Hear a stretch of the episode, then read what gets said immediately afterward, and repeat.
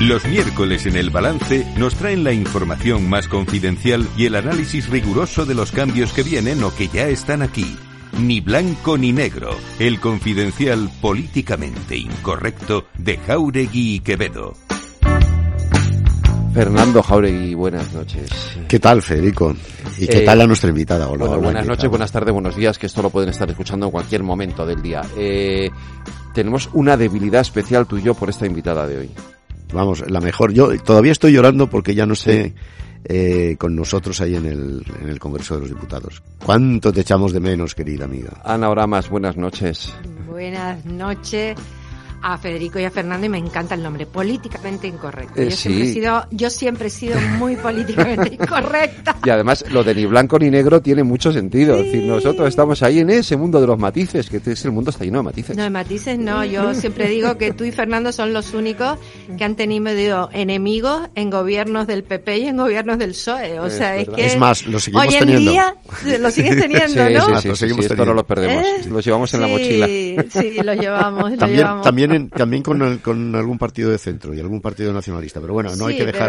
Pero, pero te das cuenta, o sea, que te califican unos y otros y en momentos donde, eh, sobre todo somos tres personas, aparte de amigas de hace más de 15 años, eh, que siempre damos nuestra opinión, que no damos argumentarios de otros y que siempre Eso hemos sido libres, libres para opinar y, no, y, y escuchamos, y escuchamos y nos informamos, porque eso es lo que carece hoy en día la política. Pues, y yo estoy muy feliz de haber dejado la política nacional, de verdad, de verdad, de verdad, se los prometo. No, pero seguro, seguro que estos días están movidos los echas de menos. Esta, sé esta votación ¿eh? in extremis de la, de la ley amnistía, estas locuras que están pasando a Miriam Nogueras. Tú a Miriam Nogueras no la conocías, ¿no? Muchísimo. Sí, pero no, no en su salsa, tan en salsa como esta, ¿no? Bueno, en, eh, mandaba más en la época mía Laura Borrás, pero Sí, la- los últimos tres años estuve con Miriam con muchas cosas, ¿no? Eh, pero con Laura eh, Borrás sí tenía muchísimas relaciones también, ¿no? Y mm, yo creo que yo no echo de menos, sigo súper informada, además tengo Ya, muchos amigos de Madrid que me llaman, estoy en un programa de televisión nacional cada dos semanas que voy a Madrid y sigo bastante informada, me interesa muchísimo la política nacional. Ahora para los que no oyen estoy de vicepresidenta del Parlamento de Canarias, pero me parece apasionante seguir la política nacional. Déjame que, que, que diga algo, porque yo te, te- tengo que echar un piropo. O sea, eh, es que, a ver, Ana, aparte de amiga y de, y de, y por eso te decía, le decía antes a Fernando que es una debilidad lo que tenemos él y yo contigo, eh, sin duda, o sea, el Congreso ha perdido, al- para mí, a la política más honesta, más íntegra, con más sentido común, con un discurso mejor construido, más libre probablemente de todos los parlamentarios que hemos conocido a lo largo de estos años, Fernando y yo, que hemos sido unos cuantos, ¿eh, Fernando? Unos cuantos, pero Y- no, no la halagues demasiado, que la halago debilita y luego se va a creer no, no. que no, de pero verdad es la que echamos de menos. sabe, yo que sí te que la echamos de que- menos. la queremos mucho los dos. Pero yo quisiera saber, a ver, que, cómo encaras tú estos días tan terribles de la votación de, de amnistía a un último extremo. Fíjate tú, estos, estos paradojas te gustan a ti, Ana, que ahora mismo de un señor que es un fugao, que, que quiere cargarse el Estado, depende la permanencia en el puesto del presidente del gobierno y del líder de la, De la oposición. oposición. Porque claro, si ese señor habla y cuenta, antes de las elecciones gallegas, cuenta unas eh, entrevistas que ha debido tener por ahí, pues eh, oye, esto tendría un reflejo en las urnas, ¿no? Lo primero, el día de la votación estaba clarísimo lo que iba a suceder. Yo lo tenía clarísimo, incluso María Llopar de la Sexta, que me llamó para una cosa, le dije, va a pasar esto. Eh, yo creo que va a haber eh, ley de amnistía, eh, seguro. Otra cosa es hasta dónde va a llegar en los tribunales, en Tribunal Constitucional, en tribunales europeos. Eh, Junts no se puede permitir que eh, mucha gente de ellos, y en Cataluña les acusen que por un tema de no garantizar al 100% a Puigdemont, mucha gente se quede sin patrimonio o sin poderse presentar a las elecciones catalanas que son el año que viene. Que el gobierno de España durará hasta después de las elecciones catalanas. Eso es lo que creo yo, ¿no? Entonces, eh, el tema de lo del que ha pasado con el PP Hmm.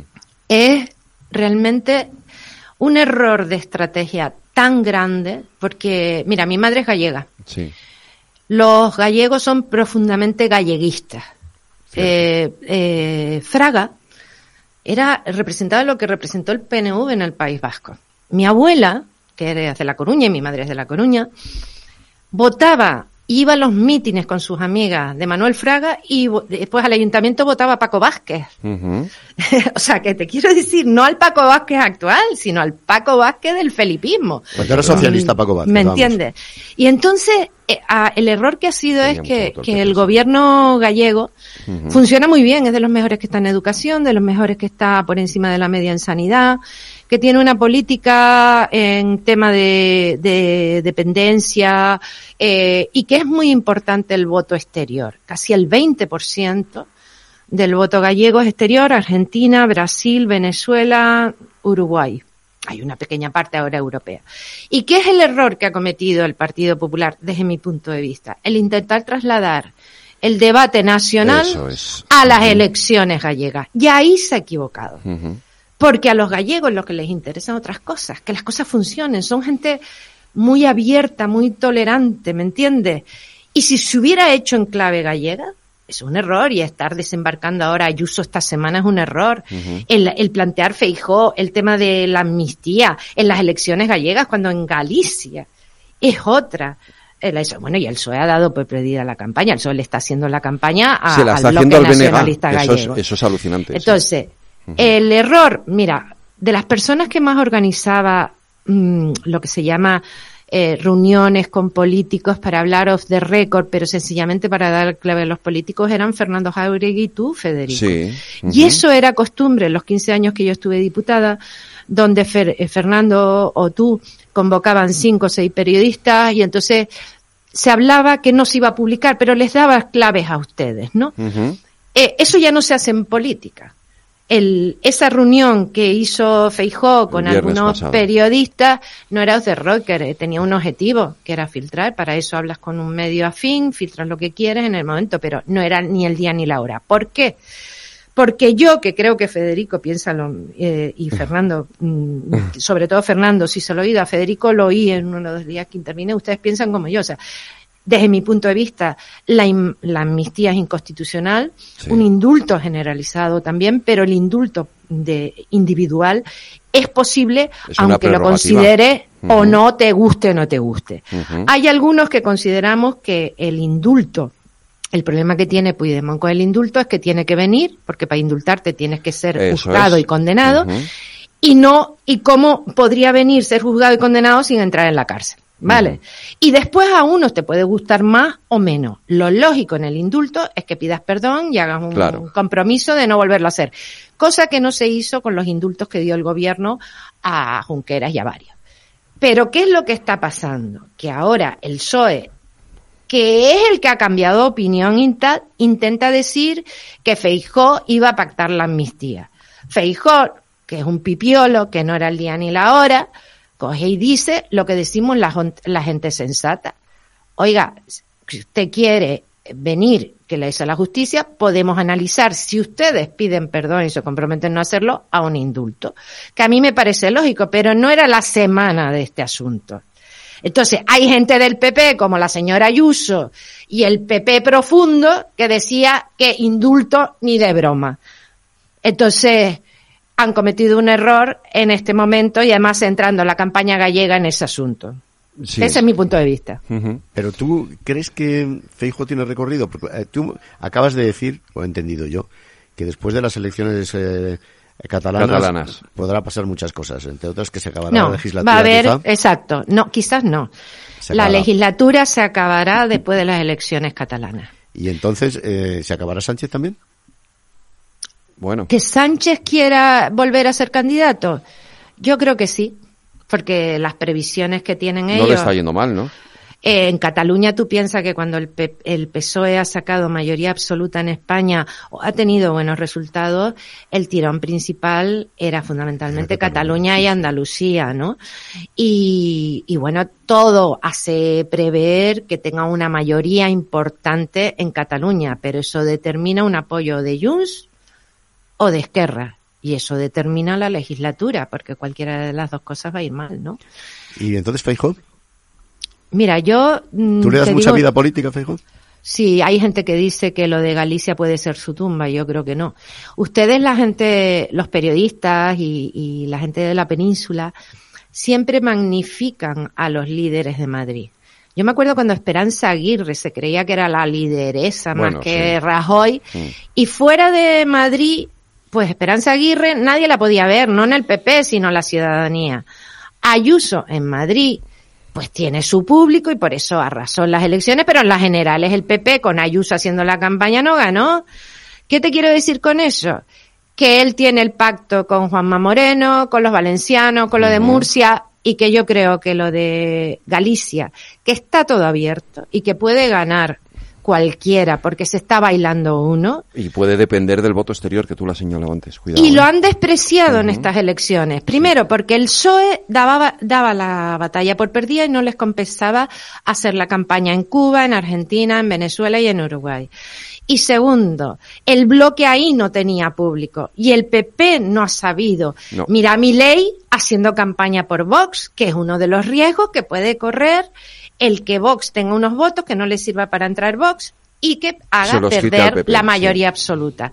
Más el loco ese, el alcalde ese que está en, en no sé qué El de Orense, municipio, que con unos cuantos miles de votos pues puede entrar un diputado, eh, esto puede pasar cualquier cosa. Yo creo que Sumar no va a entrar, eh, ni Podemos desde luego, ¿no?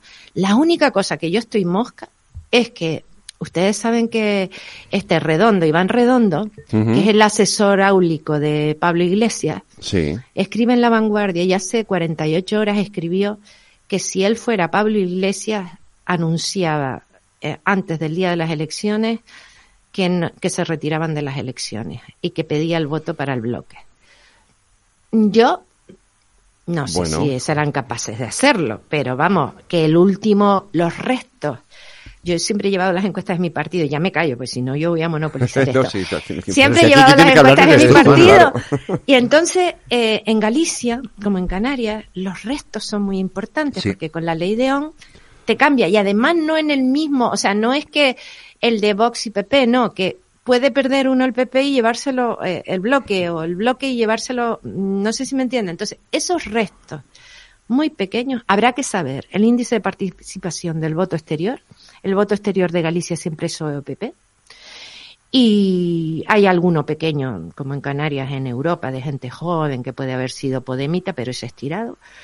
Y puede pasar cualquier cosa. Mucha Pero tú grandeza dices- le ves tú a Pablo Iglesias. Sí, Yo tú dices que, no, Iglesias Ana, pero eh, yo tengo mis dudas de que si el Partido Popular la noche del domingo o el, o el lunes o cuando se haga el recuento también del voto exterior no tiene la mayoría absoluta en Galicia, yo tengo mis dudas de que esto no le pase ¿De qué? factura, de que esto no le pase factura a Feijóo, ¿eh? ¿Qué tipo de factura? No lo sé. Mira, Pues que, Feijóo, todos, pues que todos los varones que están hartos de él, que hay mucha gente que está harta de él, dicho sea, Nah. sí, que yo lo he oído, que esto lo oigo yo con mis, con mis dos oídos. Sí. Hay mucha gente, y aquí en Madrid no te quiero ni contar, Madrid. pues levante los cuchillos y diga, oiga, este señor, dices Madrid, este señor no verdad. hace más que meter la pata. Eh, Porque el otro, lo del otro día, lo del viernes pasado, esto de reunirse con los 16 periodistas, es una metedura de pata. Es una metedura de- de pata. Mira, aquí en el PP está Ayuso, esperando con Miguel Ángel en la esquinita, ¿no? Esperando la bajadita, eh, con sus visiones a futuro. Y después está el sector de que venía de Soraya y tal, de Juanma Moreno. Mm, Vamos a hablarlo claro. Ni Juanma Moreno, ni el valenciano, ni el murciano, ni los catalanes, ni los de Castilla están con Ayuso. Olvídate.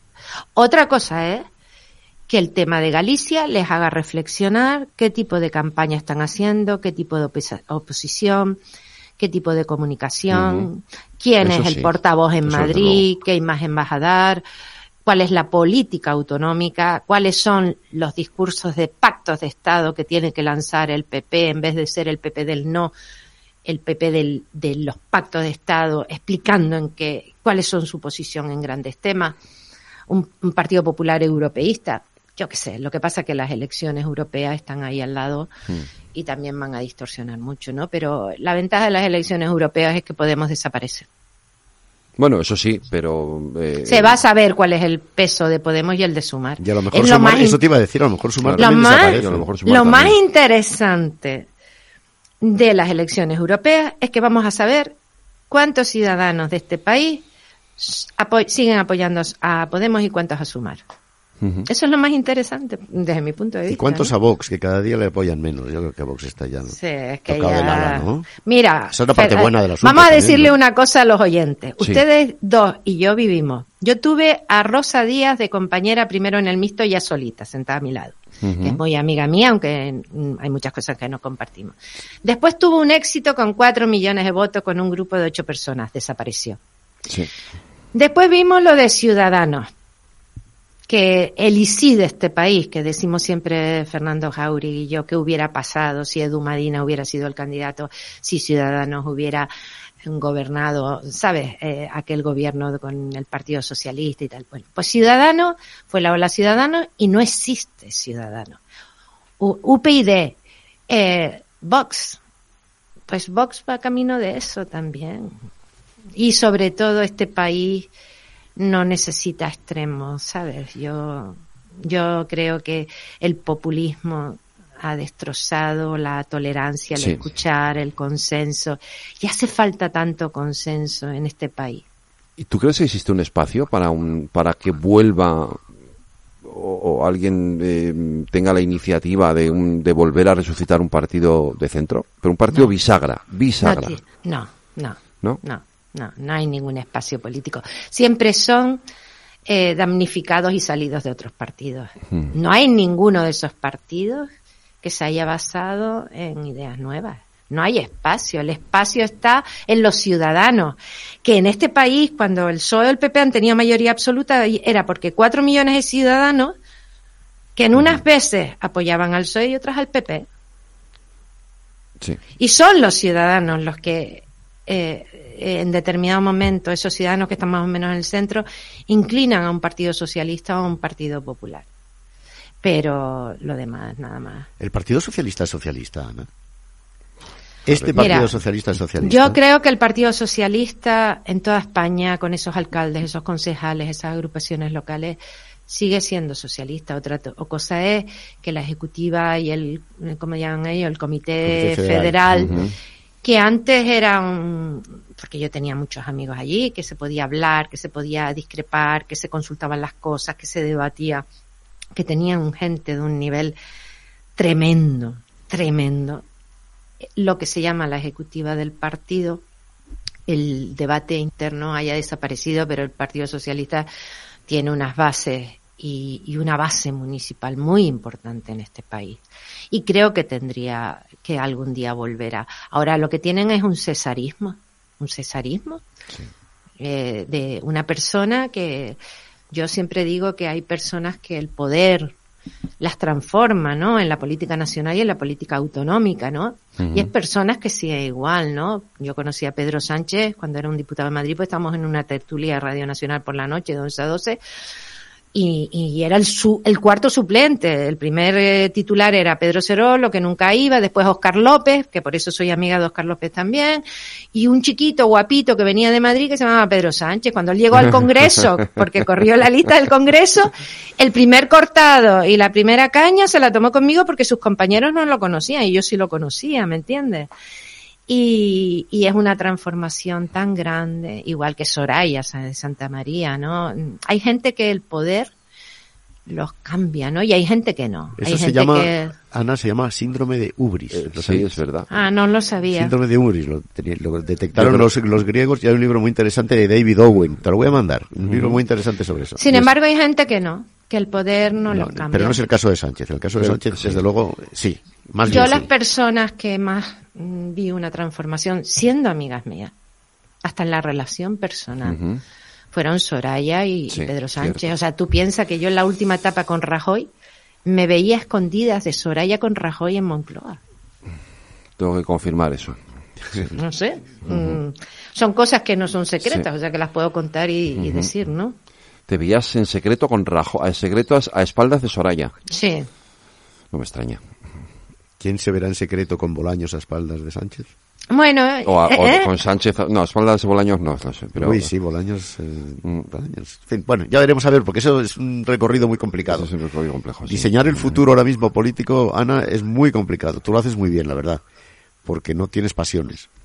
No, digo lo que pienso, ¿sabes? Siempre he sido libre. Nunca en 15 años que estaba en la política nacional he votado una enmienda, un proyecto de ley en contra de mis ideas, mi conciencia, mi compromiso con los ciudadanos. Eso me da mucha libertad. No sé si es lo que están haciendo tu, tu partido ahora mismo, no lo sé, no lo sé.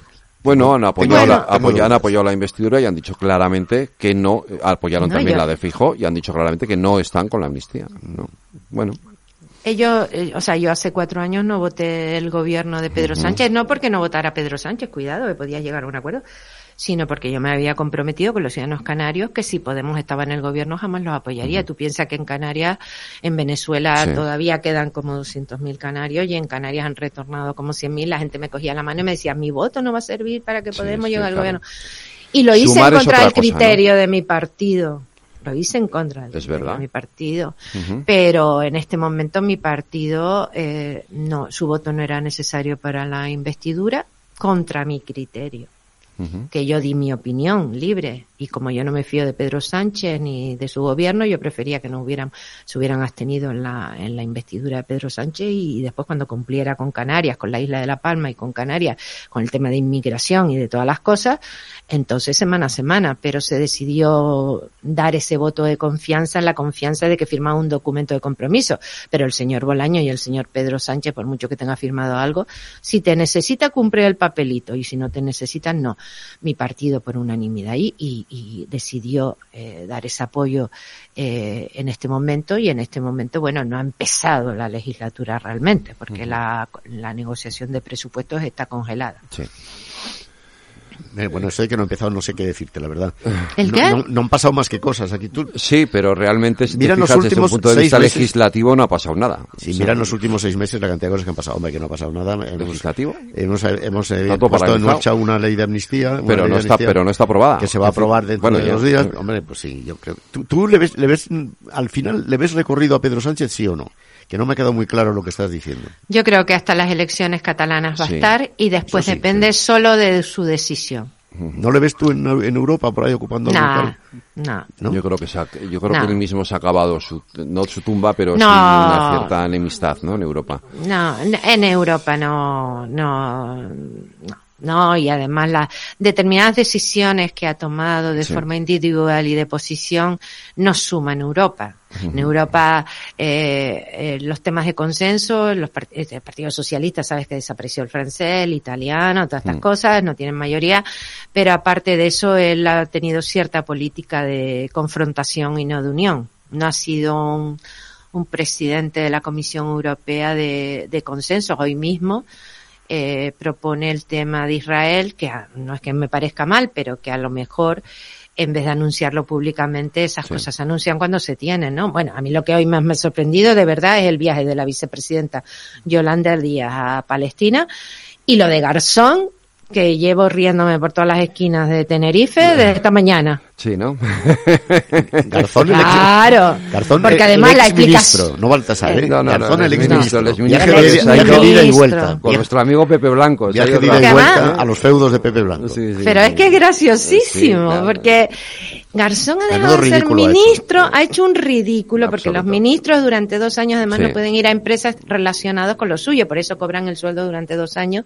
Sí pueden dar clase en la universidad, pero lo lógico es que si tú has sido llevado los temas eléctricos durante los dos años no puedes ir, ¿no? Y él se va a una consultora y es muy gracioso, la de Pepe Blanco y Alfonso Alonso, Alonso eh, que él que criticó a los del PSOE y del PP, que es en las puertas giratorias y tal, pues se iba a esa consultora, que es la que lleva las relaciones institucionales y políticas de los casinos y del área de juego. Y bueno, su bestia negra, ¿no? Su bestia negra. y él dice que se iba esa consultora para asesorar a empresas en, el cambio climático. Vete por ahí. y entonces le ha durado dos horas. Entonces dice que como se ha armado una muy importante, que no lo va a hacer. Le duró una hora el fichaje, ¿no? Entonces, eh, es que es, absurda. Cuando se dan lecciones y después ellos no tienen escrúpulos, ¿tú me entiendes? ¿Tú has oído a la nueva presidenta del Consejo de Estado hablar de la amnistía hace tres años. lo puse yo ayer, el corte ah. ese. Tú estabas ahí en el Congreso, ¿no? Cuando ya decía lo que decía la amnistía. sí, yo tengo que decir que yo soy muy amiga de Magdalena Valerio y muy amiga de Carmen Calvo. Bueno. Eso no quiere decir que pueda dar mi opinión. ¿eh? Entonces, eh, Carmen Calvo era una furibunda antiamnistía. Es verdad. Pero Margarita Robles también.